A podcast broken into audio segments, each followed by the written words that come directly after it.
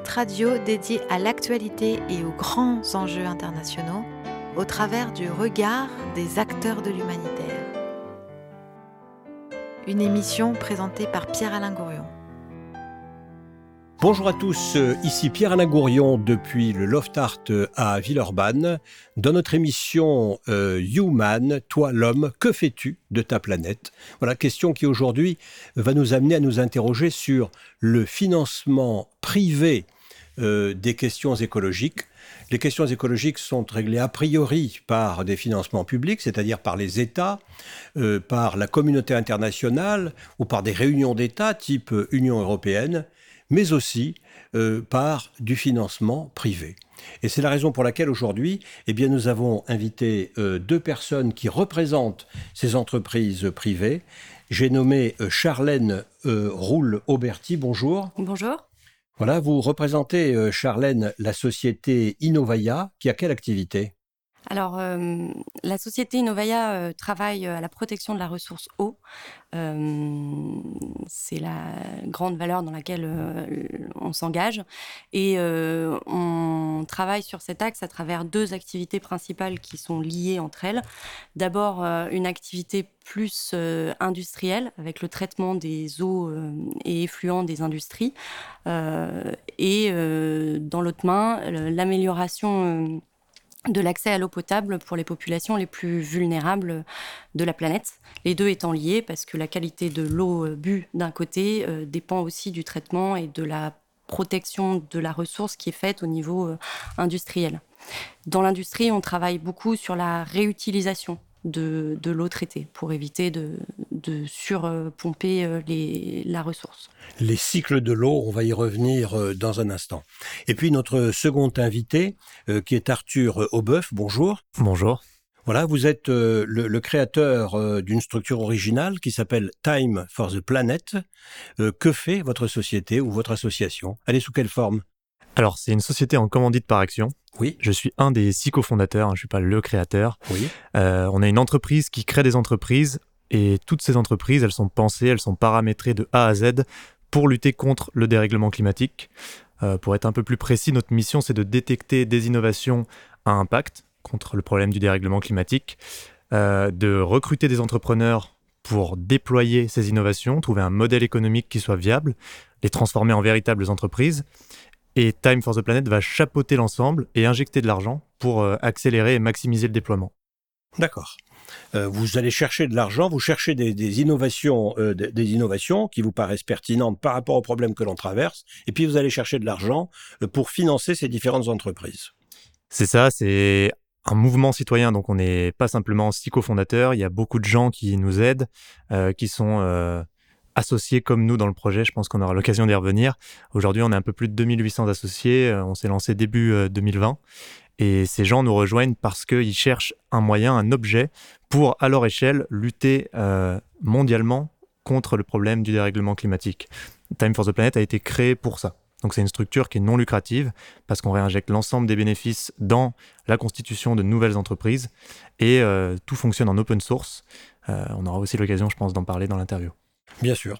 Comment euh, être utile à, son monde et à son univers et à sa société euh, dans la période actuelle? Autre question, comment mettre à musique euh, l'eau, comment mettre en musique le financement privé des activités écologiques? Alors c'est la question que je pose à, notre, à notre musicien souvent présent avec nous en direct, c'est Alain Pierre, et on l'écoute, et on va voir ce qu'il va nous inventer.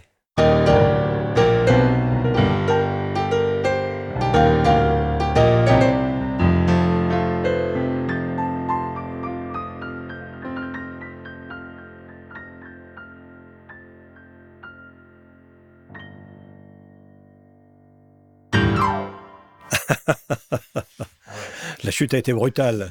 Bon, on y reviendra dans un instant. Euh, on aura voilà, des petits moments musicaux de temps à autre euh, pour euh, égayer et structurer notre, notre propos. Alors revenons à ces cycles de l'eau. Charlène Roule-Auberti. Il y a un grand cycle et un petit cycle. Alors on va partir du grand cycle de l'eau peut-être. Oui, alors le, grand cycle de l'eau, c'est celui qu'on apprend généralement à l'école. Le, principe de, l'évaporation, le transport de l'eau à travers les nuages, puis la pluie, l'eau qui rentre dans les océans, sols, qui couvrent les deux tiers de la planète. Tout à fait. L'eau s'évapore. Oui. Ça monte dans le ciel. Oui. Il y a de l'air. Oui. Les nuages se promènent. C'est ça. Et puis à un moment, il va pleuvoir. Il pleut et l'eau euh, revient euh, à la terre, passe les différentes couches euh, sédimentaires et puis vient abonder des nappes phréatiques dans lesquelles généralement on puise, on pompe pour récupérer l'eau, l'eau que l'on boit, en tout cas dans les pays comme la France en tout cas. Et nous, on intervient beaucoup plus sur le petit cycle de l'eau, c'est-à-dire le, le cycle domestique, qui est composé de cinq étapes principales. Le, pompage de l'eau, justement, donc euh, généralement euh, nappe phréatique, mais euh, aussi haute surface, rivière, lac, réserve, retenue. Le traitement de cette eau, puis le stockage, la distribution, et puis enfin le, traitement de cette eau avant rejet dans la nature, où là, elle retourne dans le grand cycle de l'eau finalement. Nous, on intervient à cet endroit-là euh, avec euh, un principe euh, qui est, qui est relativement innovant, qui est de dire, voilà, nous, on travaille essentiellement avec des eaux de surface, donc pas forcément avec des forages, et, et, à travers un, traitement qui fonctionne sans produits chimiques et sans, et consommables. La, machine qui s'appelle l'Unio qu'on a développée euh, pour l'accès à l'eau potable euh, est euh, en ce sens un petit peu disruptive par rapport à ce qu'on trouve généralement dans l'accès à l'eau potable, notamment dans les pays les plus les plus pauvres, euh, où ils ont le moins accès à l'eau potable, où euh, généralement on a des solutions. Qu'est-ce qu'elle fait cette machine? Alors, elle filtre l'eau. Euh, il y a une succession de filtres et de différents médias filtrants. Elle filtre l'eau à travers des membranes d'ultrafiltration, qui est un procédé qui vient initialement plutôt de la pharmacie, donc qui filtre 99,999% des, des, bactéries et des virus. On a le niveau de protection maximal là-dessus. Et puis après, ben, il y a un, un enchaînement de filtres pour aller capter euh, les, polluants spécifiques dans les eaux euh, sur lesquelles on intervient. Et en fait, la grande euh, innovation d'Innovaya, c'est un système de rétrolavage automatisé qui permet de protéger les filtres et d'assurer une durée de vie de 10 ans euh, sans, euh, sans avoir besoin de, euh, rajouter, de, changer des pièces, des filtres ou des, ou des pièces dans, le, dans la machine.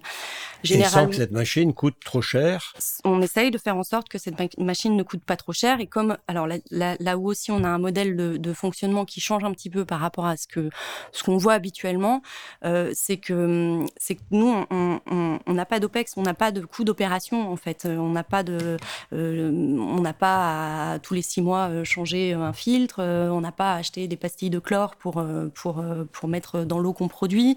donc, du coup, on n'a aucun, aucun coût caché par la suite. Il n'y a pas d'entretien, il n'y a pas de coût d'entretien. L'entretien, il est. Je suis un village africain, je, je, je, parle vite et simplement.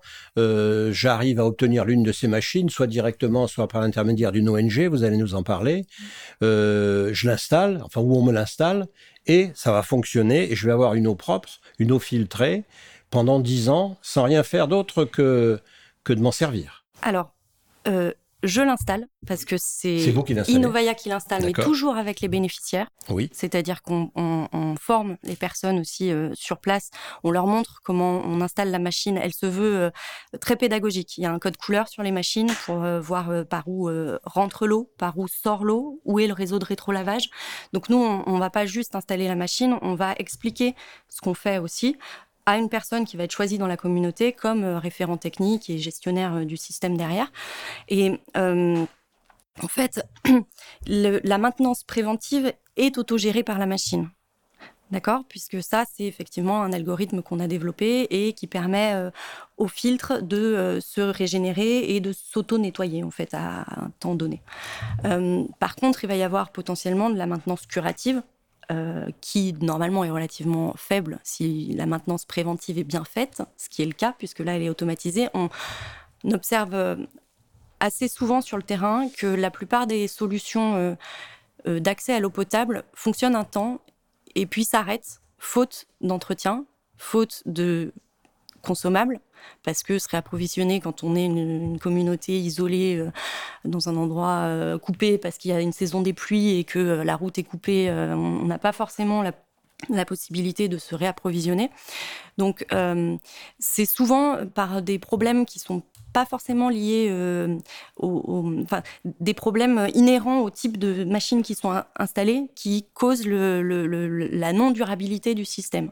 Nous, on a, fait, on a vraiment développé une machine qui fonctionne durable, qui fonctionne pendant 10 ans, qui est garantie pendant 10 ans, et euh, sur laquelle il y a éventuellement de l'intervention humaine sur du curatif.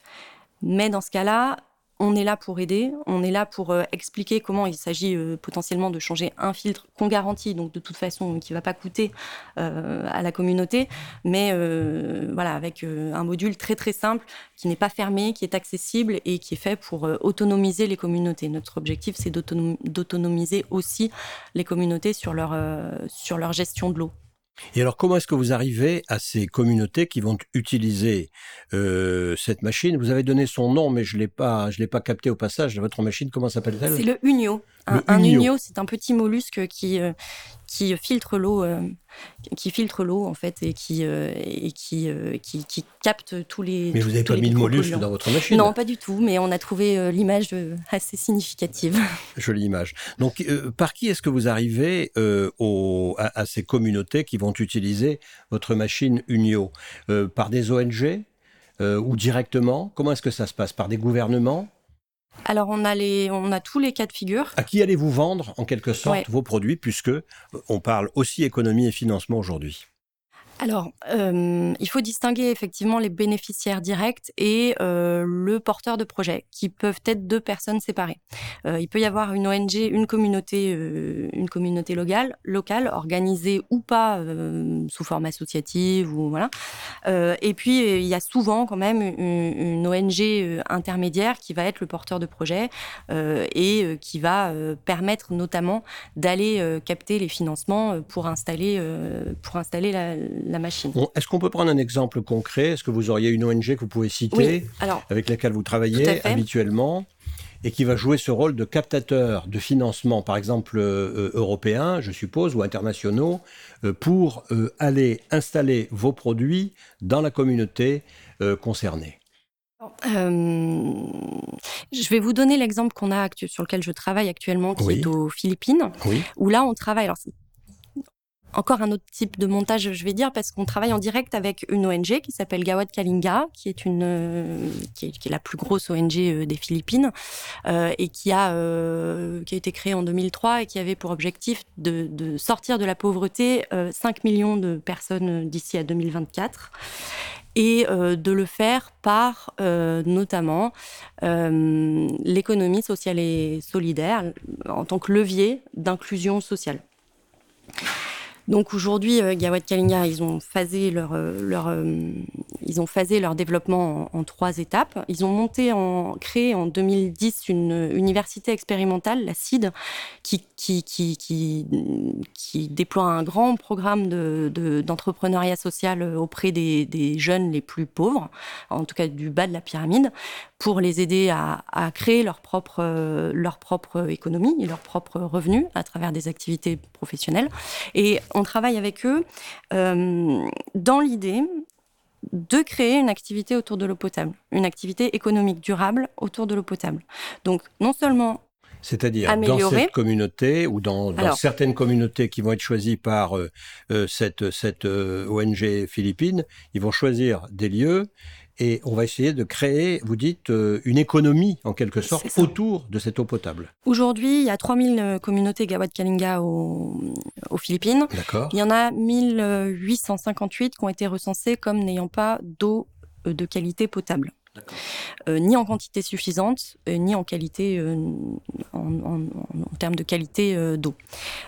sur ces 1958 communautés, il y a le projet dans sa phase 2, d'ici à 2024, d'effectivement équiper chacune de ces communautés de systèmes adaptés à leurs besoins, à la taille de la communauté, au type d'eau, au type de réseau qu'il y a potentiellement sur place déjà ou pas, euh, pour pas faire du plus, mais s'adapter euh, au réseau euh, en place. Par exemple, il y a certaines communautés qui ont des canalisations, qui ont, donc un réseau domestique avec de l'eau qui arrive chez eux.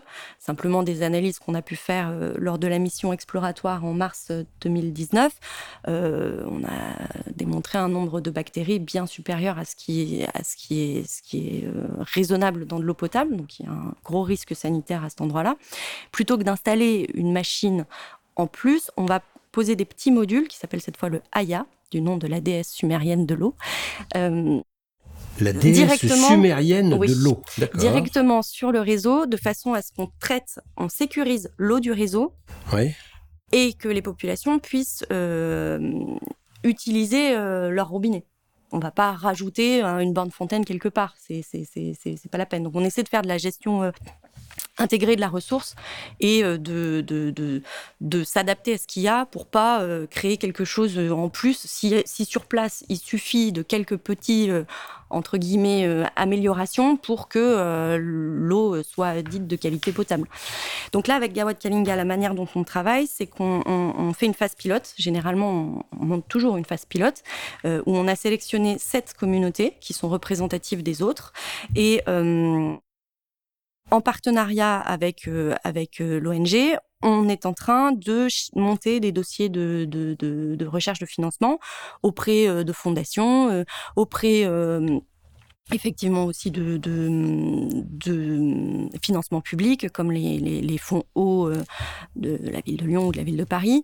donc on, moi, j'interviens, euh, alors je travaille pour Innovaya, certes, qui est une entreprise, certes, mais sur ce projet-là, par exemple, euh, comme sur les autres, je suis en, vraiment euh, impliquée aussi dans la recherche de financement. J'aide mon interlocutrice Joy sur Gawad Kalinga, avec qui je travaille quotidiennement quasiment, pour, pour ben, remplir des dossiers, trouver la stratégie de financement la plus adaptée et faire en sorte qu'on arrive à mobiliser les financements nécessaires à la phase pilote pour qu'on puisse ensuite déployer le projet sur, euh, une plus grande échelle.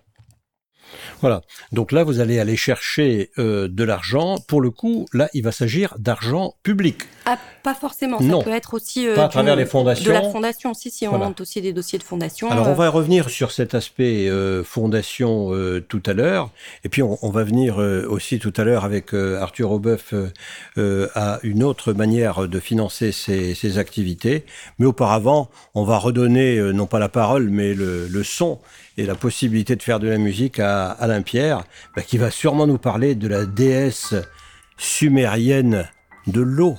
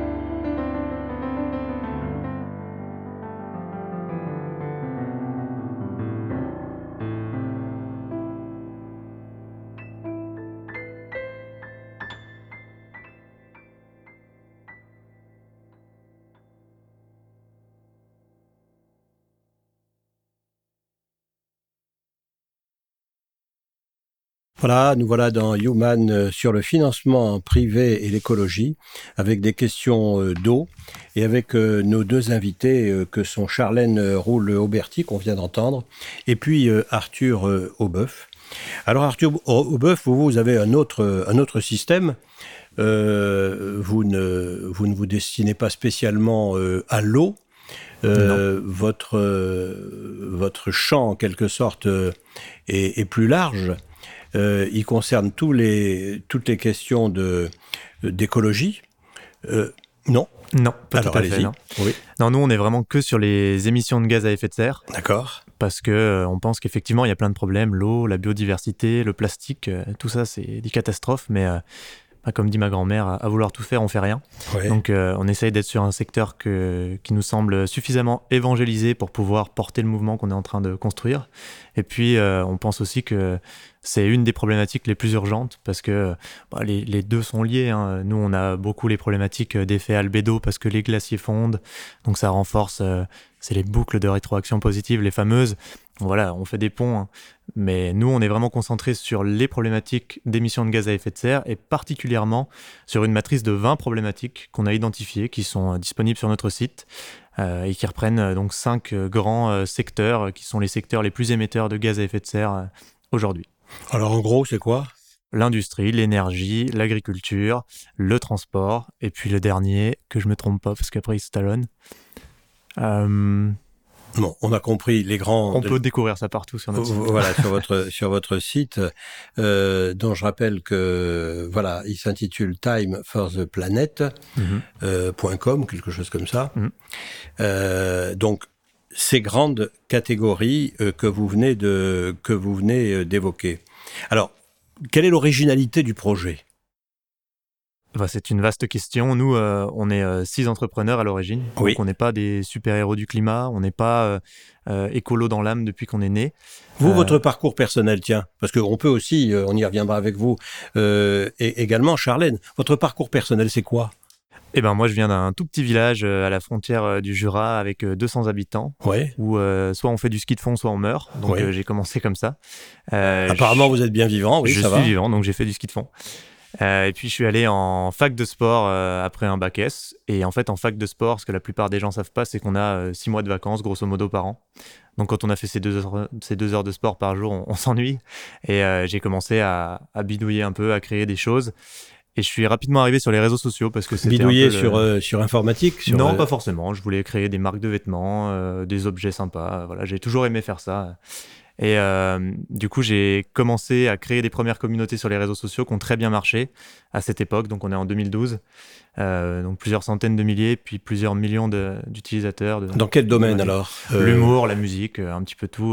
voilà. Plutôt sur le domaine. Vous êtes là au fin fond de votre, de votre village de 200 habitants dans le Doubs. Alors pas dans le Doubs quand même, mais respectez-moi. Pas loin. Vers Oyonnax. Qu'est-ce que vous avez contre le Doubs Rien du tout, mais justement il y a rien. Donc vous êtes au fin fond de votre village de 200 habitants vers Oyonnax, oui. euh, et vous créez des réseaux sociaux. Alors je crée pas les réseaux sociaux, j'utilise les réseaux sociaux. Vous utilisez des, réseaux sociaux tellement vous ennuyez. Euh, vous, vous, vous, utilisez des réseaux sociaux pour euh, amener du monde autour de vous. Ouais, autour de thématiques, autour de sujets, et donc les communautés prennent très bien. Mais je connais rien à cette époque et pas grand monde connaît. Donc et vous partez sur quoi? Vous partez sur l'humour? Parce que c'est intéressant, parce que c'est très actuel, c'est très contemporain ça. Ouais, bah si vous voulez tout savoir, la première communauté s'appelait Nuit sans folie et c'était une communauté sur laquelle les gens pouvaient raconter anonymement leurs euh, pires anecdotes sexuelles. Voilà. D'accord. Euh, c'est parce qu'on en a essayé plein, puis c'est celle-là qui a pris. Donc ça euh, intéresse, ça intéresse les jeunes, ça, intéresse, les, gens de 15 ans, 16 ans, 17 ans, ouais. 35 mmh, ans jusqu'à 35 ans, d'accord, oui, oui, oui. Voilà, et donc euh, ces communautés, j'en ai fait des médias avec des applications, des sites internet qu'on a monétisés avec de la publicité. Et puis ensuite, euh, bah, je me suis rendu compte que plein d'autres gens créaient des communautés qui grossissaient et ne savaient pas les monétiser. Donc je suis allé voir ces gens et je leur ai dit, écoute, euh, j'ai compris comment on monétise une communauté aujourd'hui sur les réseaux sociaux. Je te propose de faire 50-50 sur la monétisation que je vais apporter à la tienne. Et donc comme ça, on a commencé à agglomérer plusieurs millions d'utilisateurs jusqu'à une douzaine de millions. et donc on faisait des applications de médias et puis ensuite, on est passé dans les applications de services. J'ai créé une autre société, donc euh, des applications de rencontres, des applications de jeux, des applications euh, de micro-événementiels, euh, avec des levées de fonds, enfin, la vie traditionnelle d'une start-up. J'avais des bureaux à Lyon, à Grenoble, et puis on commençait à avoir quelques employés, une quinzaine. J'étais encore assez jeune, j'avais 21 ans, 20 ans. Et ensuite, on a, on a eu des succès, des échecs. on a mené une vie d'entreprise classique pendant 4-5 ans. Et puis j'ai été démarché par un gros réseau social américain qui s'appelle Thriller, qui a une centaine de millions d'utilisateurs, pour prendre en charge l'Europe. Donc ça s'est passé de manière assez marrante, puisque un ami euh, qui connaissait le, CEO m'a appelé et m'a dit, écoute, euh, est-ce que tu peux venir à Paris euh, Je voudrais te présenter quelqu'un. Et je me suis retrouvé face à un, américo-chinois, je sais pas comment on peut dire, qui montait donc ce réseau et qui m'a dit, écoute, je cherche des gens qui connaissent les communautés, les applications et les influenceurs. J'ai trouvé que toi, donc tu gères l'Europe. Et donc du jour au lendemain, on a ouvert des bureaux avec cet ami donc à Paris. On a recruté aussi une douzaine de personnes. On a pris en charge l'Europe. Et donc là, j'avais une vie un peu compliquée puisque j'étais euh, entre Lyon, Paris, Grenoble, entre trois différentes sociétés euh, et il fallait euh, gérer un peu tout ça. Donc j'étais assez fatigué, je faisais plus de ski de fond, hein, vous en doutez. et ça m'a fait me poser pas mal de questions aussi sur moi, ce que j'avais envie de faire. Et donc début 2019, j'ai pris la décision d'arrêter Thriller alors que bah, c'est une boîte qui vaut un milliard et demi aujourd'hui, donc euh, euh, j'avais moyen de faire un. J'étais le septième de la boîte, mais euh, ça, ça me plaisait pas, je me reconnaissais pas là-dedans, c'était pas mon ADN, donc j'étais pas heureux de faire ça. Qu'est-ce qui vous plaisait pas? Faire danser des gamins dégénérés sur une app toute la journée, et puis aussi le fait d'être toujours à mettre autant d'argent et tant d'énergie sur des choses qui sont futiles au regard des enjeux aujourd'hui. Je les connais parce que euh, j'ai passé ma vie dans la nature, j'ai grandi dans la nature. Je vois qu'aujourd'hui, euh, elle a de moins en moins de place, que ce soit dans les sujets de conversation ou euh, tout simplement de place au sens propre. Et surtout, bah, moi, qui viens d'une région de moyenne montagne, j'ai vu la neige fondre à vitesse grand V. Et donc, je suis venu par moi-même m'intéresser à la problématique du dérèglement climatique quand on se cultive sur le sujet, il n'y a pas vraiment de retour en arrière. Quand on a compris ce qui se passe et l'urgence dans laquelle on se trouve, euh, d'abord on n'est pas bien, et puis ensuite on se dit bah, comment on peut agir? Et c'est ça l'histoire de Time, puisqu'on est tous les six cofondateurs un peu dans cette position où on s'est rendu compte qu'il y avait une urgence et on s'est dit mais nous, simples citoyens qui ne sommes pas milliardaires, pas président de la République, euh, qui n'avons aucun contact, comment on peut avoir un rôle, comment on peut participer, on aimerait. Euh, et donc là, on a deux choix. Soit on se rend compte qu'on n'a rien et on se met dans le déni, soit on cherche des solutions. Euh, nous, ce qu'on a vu autour de nous, c'était ben, on pouvait voter différemment. C'est très bien, ça fait évoluer les choses, mais c'est lent. Et là, il y a une vraie urgence, il faut aller très vite. Euh, donc c'est pas suffisant, il faut faire plus. Et en face de ça, il y a aussi les petits gestes du quotidien qui sont également très bien et auxquels on s'est évidemment mis, mais qui également sont trop insuffisant au regard de l'enjeu et de la vitesse à laquelle il faut que ça aille. Donc nous, on s'est dit, est-ce qu'on peut créer un outil qu'on puisse mettre dans les mains des citoyens pour qu'ils puissent, à leur échelle, avoir un impact au niveau mondial? Et c'est ça la problématique de la création de Time. Nous qui sommes entrepreneurs, on a raisonné avec euh, nos mécanismes de pensée. Euh, et en fait, nos mécaniques, elles sont assez simples. On se rend compte que l'entreprise, c'est un moyen formidable pour transformer les modes de vie. Et c'est ce que nous préconisent aujourd'hui les scientifiques. Il faut transformer les modes de vie. Alors si on part avec notre bâton de pèlerin, euh, convaincre 7,5 milliards d'individus, ça va être long et complexe. Par contre, si on crée des entreprises qui permettent de changer, de transformer ces modes de vie euh, de manière presque innée ou avec peu de friction, là, on peut faire des grandes choses.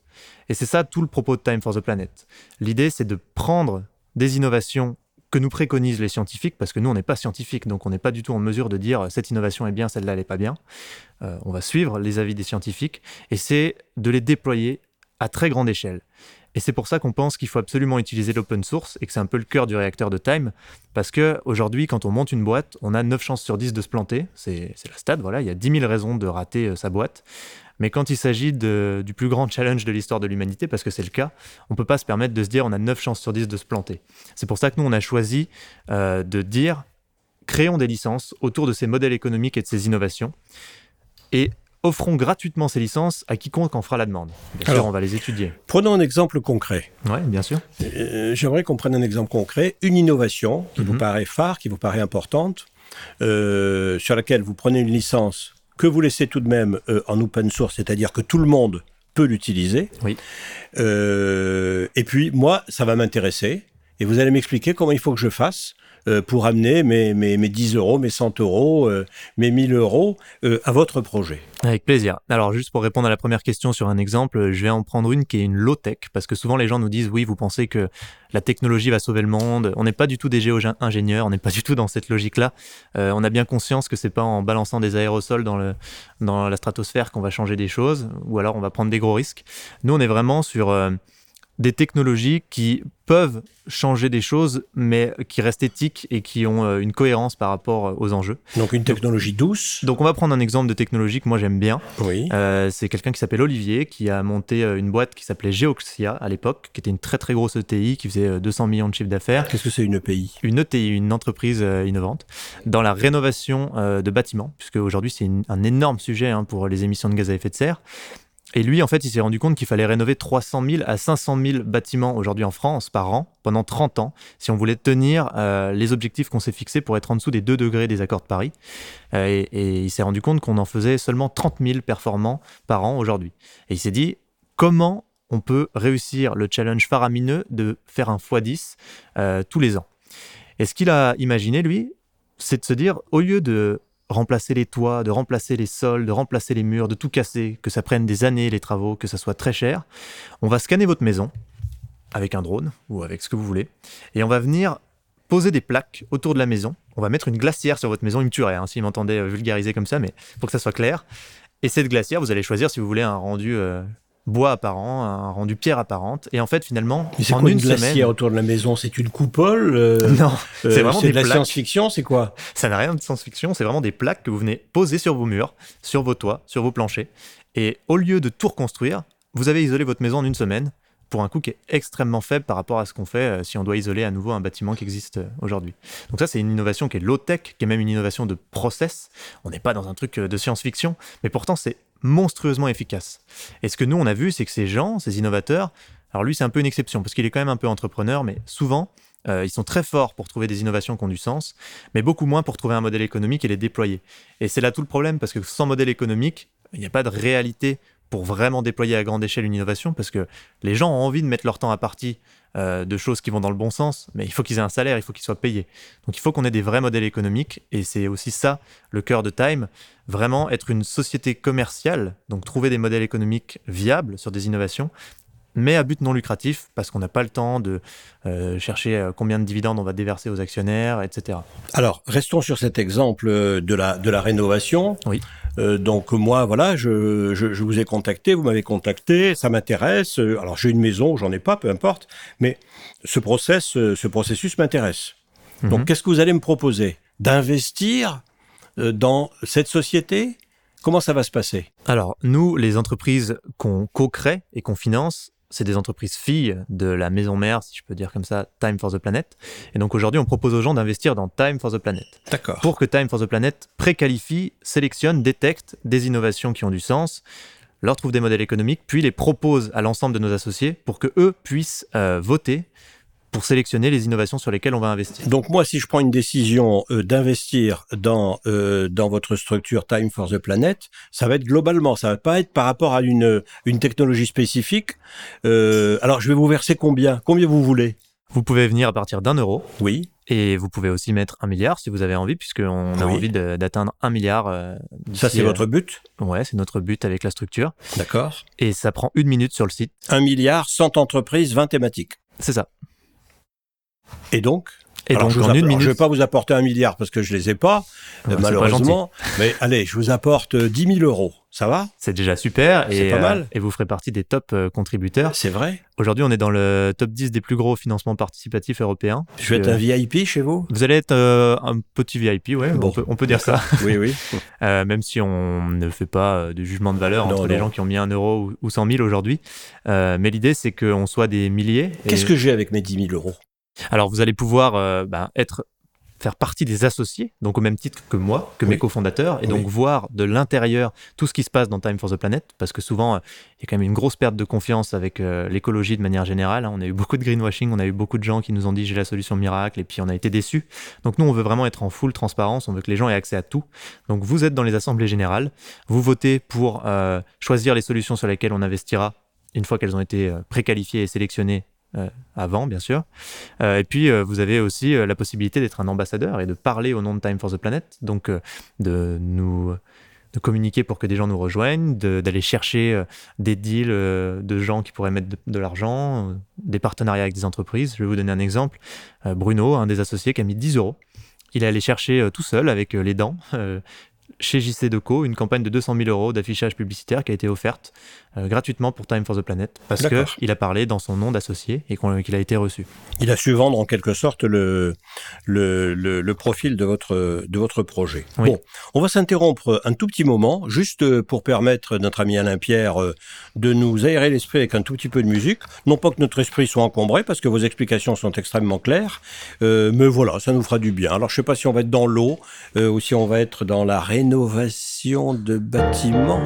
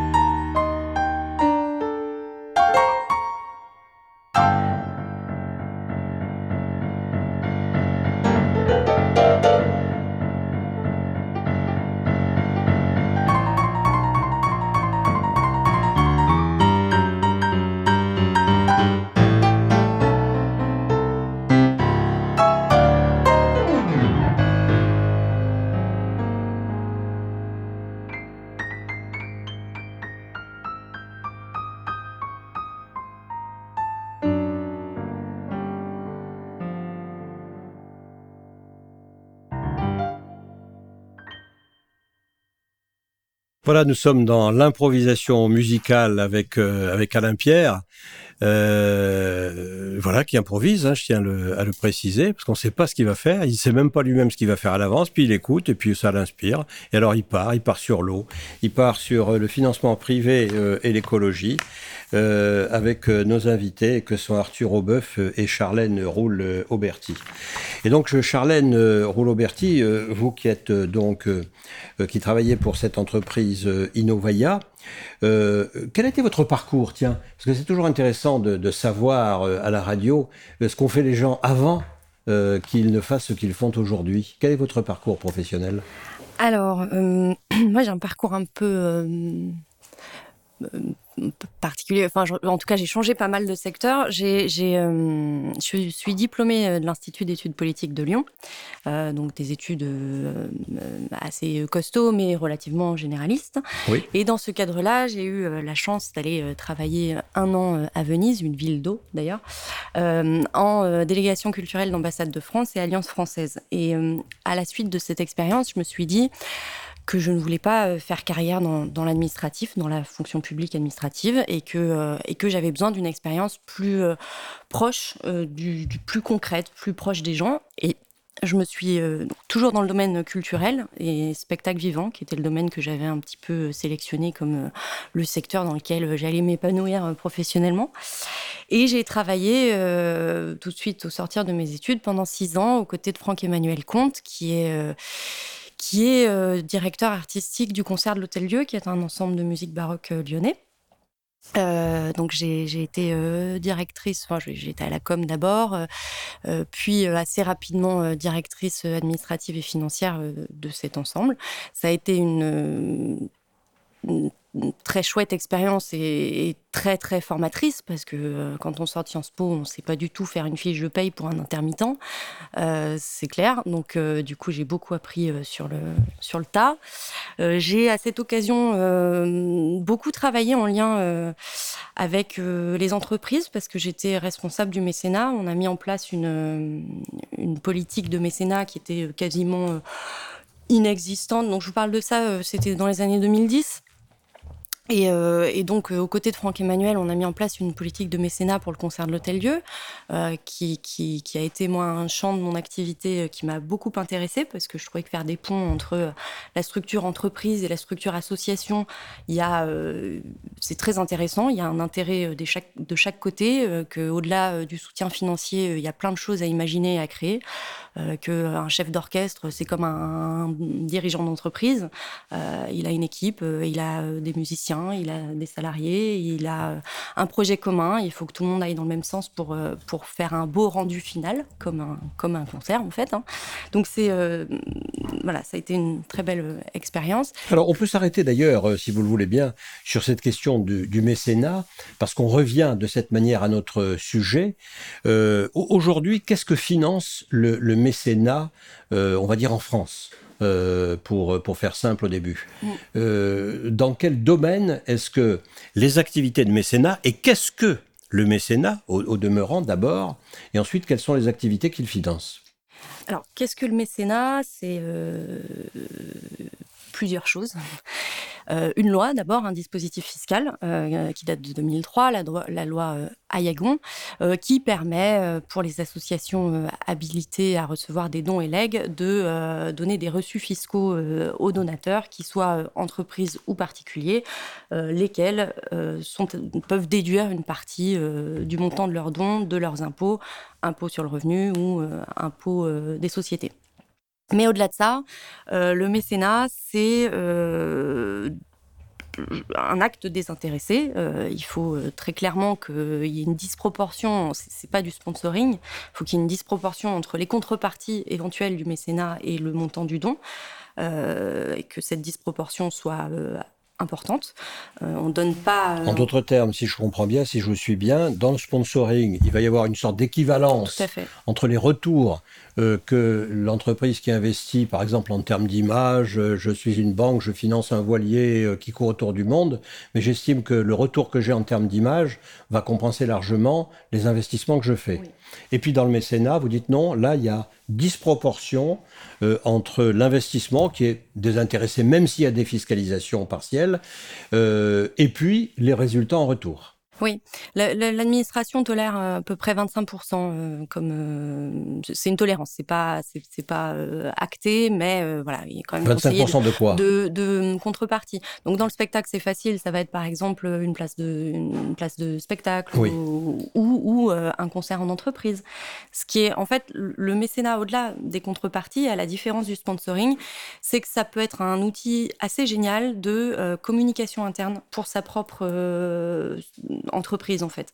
Euh, c'est-à-dire que nous, dans ce qu'on a développé, il y avait euh, beaucoup d'échanges entre les salariés des entreprises mécènes et, euh, nos musiciens ou nous, équipe administrative, parce que parce que en fait, ben, on, crée des ponts entre nos métiers et j'ai souvenir d'une boîte qui était dans l'assemblage de micros, de, petite carte à puce avec, euh, je ne sais plus, une centaine de salariés, où euh, ben, on a invité une partie de ces salariés à voir un concert de musique baroque, qui, je pense, très probablement euh, était pour la plupart d'entre eux la première fois qu'ils venaient voir ce type de spectacle-là. Donc on est aussi dans une démarche de, de, de, un peu d'action culturelle, enfin d'ouverture en tout cas, de permettre une rencontre entre des mondes qui se rencontrent pas forcément, ne serait-ce qu'entre le monde de l'association et le monde de l'entreprise. Alors que fait le mécénat aujourd'hui en France Et aujourd'hui, le mécénat la, plus grosse part effectivement du mécénat est captée par le social.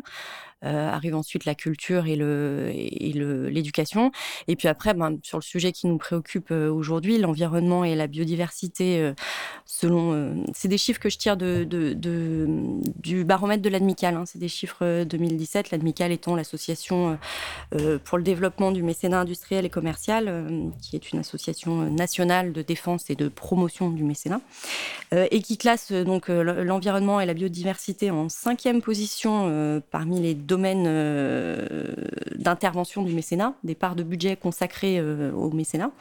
Et euh, la solidarité internationale en sixième position avec 4% seulement des, dons.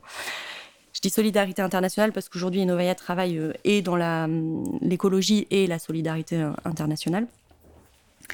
donc, c'est. est ce que j'ai pu voir dans le mécénat, euh, qui explique aussi peut-être le peu d'engagement sur la solidarité internationale, c'est que euh, le mécénat, c'est un acte de proximité, c'est-à-dire que c'est souvent... Euh, c'est souvent un, ça, se passe de personne à personne. C'est souvent un peu du coup de cœur, même si c'est pas forcément du one shot. Il peut y avoir des conventions de mécénat sur plusieurs années, mais n'empêche que c'est avant tout une relation privilégiée avec une personne, une équipe qui va être moteur et qui va ensuite euh, euh, faire profiter de, ce, ces relations-là euh, au reste de son équipe. Mais du coup, les trois quarts des actions de mécénat se font en fait sur, euh, sur le, territoire local ou sur le territoire euh, régional.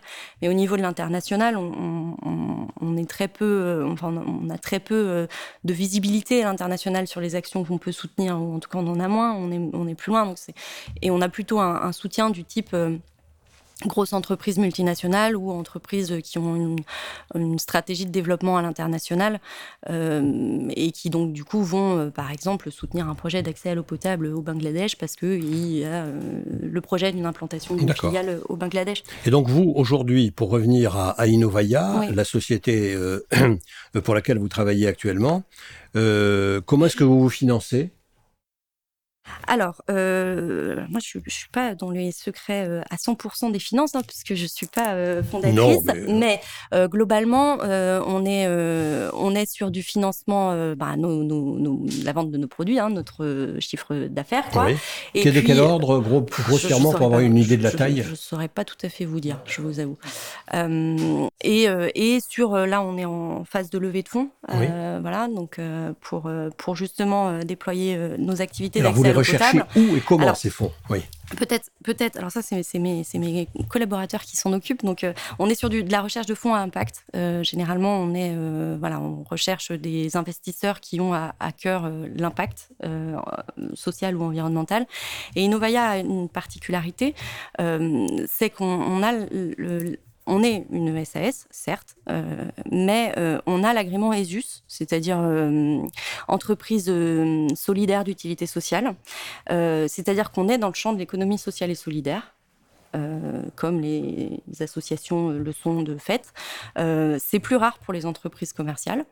on a, ça veut dire qu'on répond à un certain nombre de normes euh, et notamment dans ces, normes-là, il y a euh, le fait d'avoir de poursuivre euh, un objectif d'utilité sociale et que cet objectif soit inscrit dans nos statuts, que la poursuite de cet objectif ait un impact sur notre rentabilité, c'est-à-dire que par exemple faire de qu'on puisse prouver que ben, travailler dans l'accès à l'eau potable, on pourrait faire que de l'industrie par exemple, ce serait beaucoup plus rentable En revanche, euh, on tient absolument à faire de l'accès à l'eau potable. C'est le cœur de notre métier, en fait. Donc, du coup, on va. Euh, c'est parce qu'on poursuit un objectif d'utilité euh, sociale et aussi environnementale. Ça veut dire que vous allez être moins rentable Tout à fait, dans parce ce que les projets beaucoup plus de, prennent beaucoup plus de temps à être, à être mis en place, parce qu'on on, on, se fait pas de l'argent sur le, la solidarité internationale. C'est, on vend les machines quasiment à prix coûtant. Enfin, en tout cas, ça paye pas le temps homme.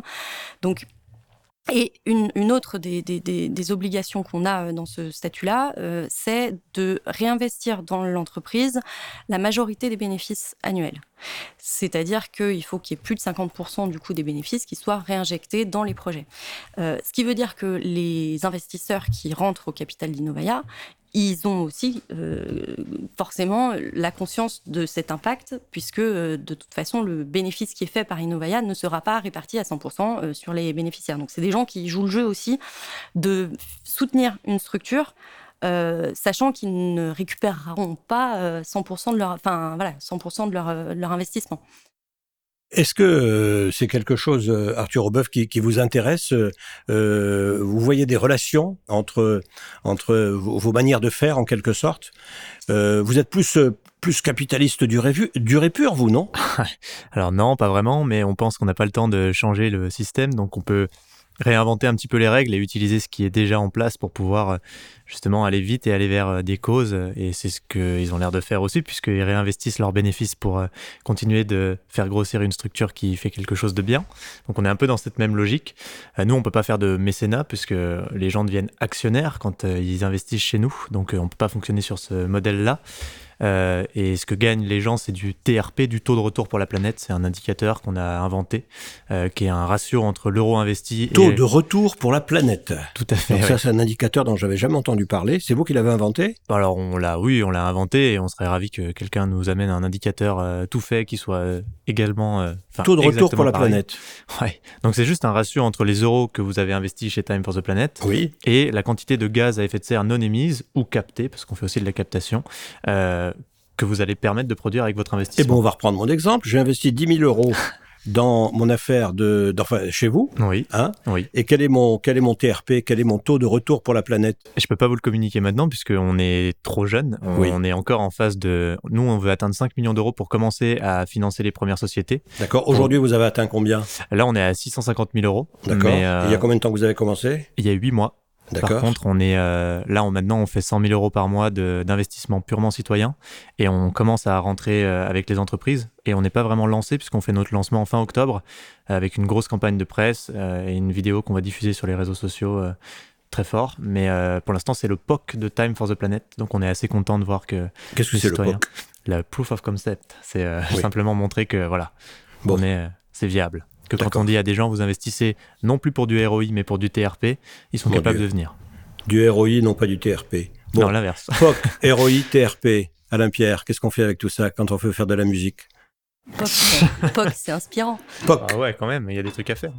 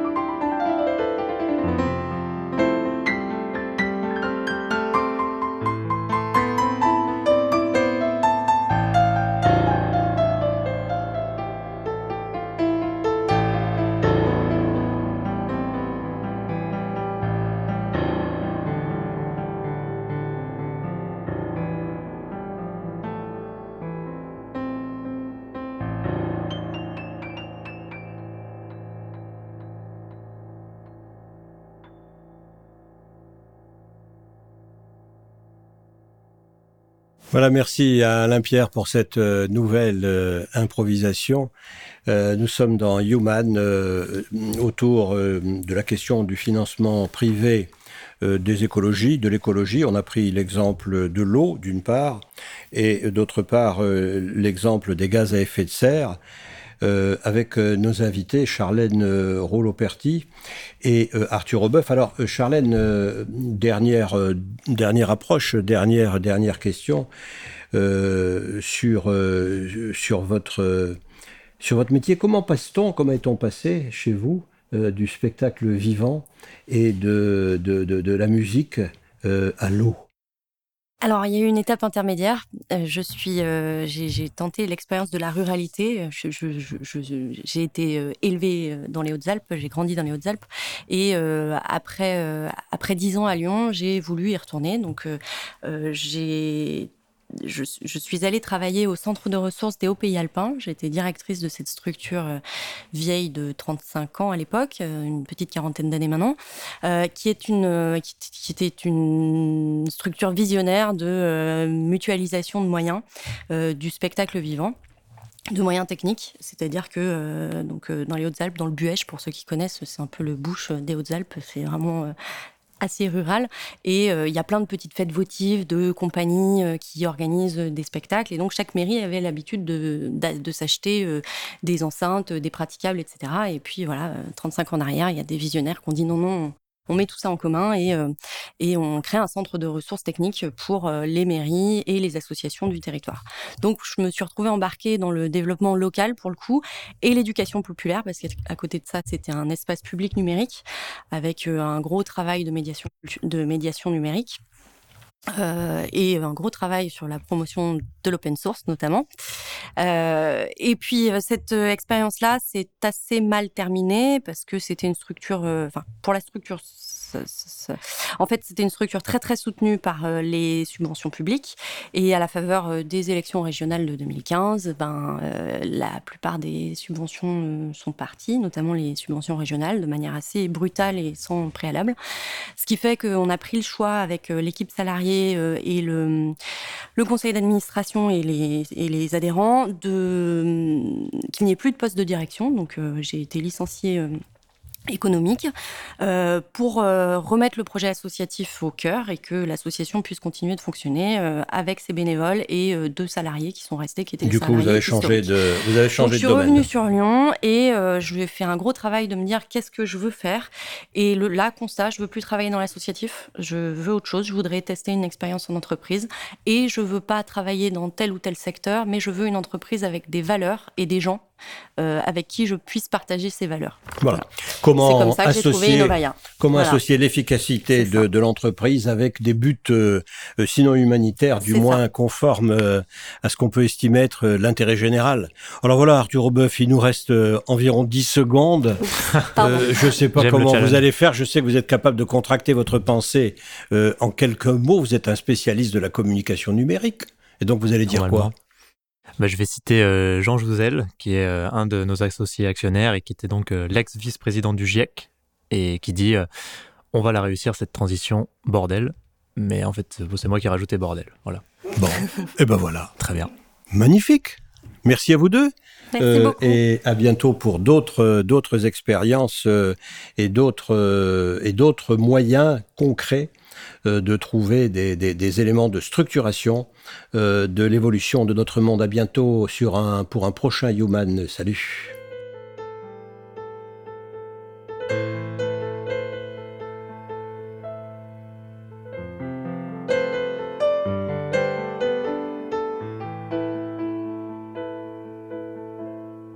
Human, un podcast radio dédié à l'actualité et aux grands enjeux internationaux au travers du regard des acteurs de l'humanitaire. Une émission présentée par Pierre-Alain Gourion.